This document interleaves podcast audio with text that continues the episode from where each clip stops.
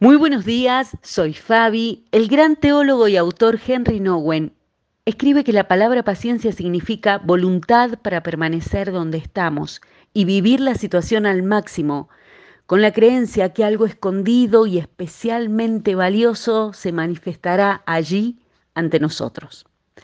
Anoche hubo una gran tormenta de verano por estos lados de esas con ráfagas de vientos impetuosos. El cielo volcaba con fuerzas sus cántaros sobre la tierra, y quienes la habitamos buscamos refugio como sea. No había luz ni conexión de internet. ¿Qué podía hacer en medio del silencio y la oscuridad? Pensaba a mí impacientemente y corazón. ¿Cuándo llegará la luz?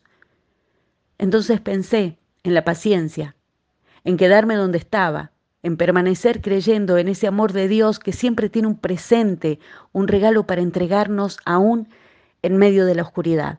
Te daré tesoros escondidos en la oscuridad, promete Dios en su palabra en Isaías. Y siempre me pregunté también, ¿por qué cuando la Biblia describe al amor, lo primero que dice es, el amor es paciente? ¿Por qué la paciencia es el primer calificador del amor? Podría haber puesto primero el amor es tierno o el amor es un destello de revelación divina. Puede pensar mi mente débil. Sí, sí, el amor es todo eso y más, pero primero es paciente. Alguien dijo que amás tan bien como aceptás tus inconvenientes. Cuando se desatan ciertas tormentas y no se puede ver nada, no hay nada más valioso que permanecer paciente y firmemente donde se está. Este es siempre el desafío de confiar en Dios, en que Él tiene un tesoro escondido en cada momento, porque también amanecerá y llegará otra mañana y quién sabe cuál será esa luz de gozo que nos traiga. Seremos valientes hoy para amar esa obra de arte aún no terminada que es un día en nuestra vida o nuestra vida entera. ¿Será que un artista ama solo su obra cuando está completa o ama su obra pacientemente en los mientras tanto de las diferentes etapas.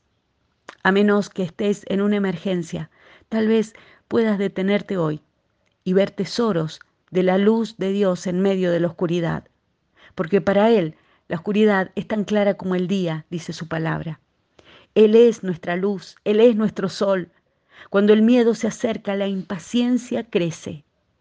Hay un rayo del amor de Dios traspasando cualquier tormenta u oscuridad en nuestra vida y nada ni nadie puede detenerlo.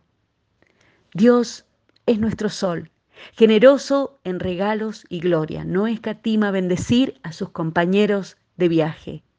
Es un camino paciente y tranquilo con el Señor de los ejércitos celestiales. Salmo 84 en la versión El mensaje. Que así sea en su nombre, amén.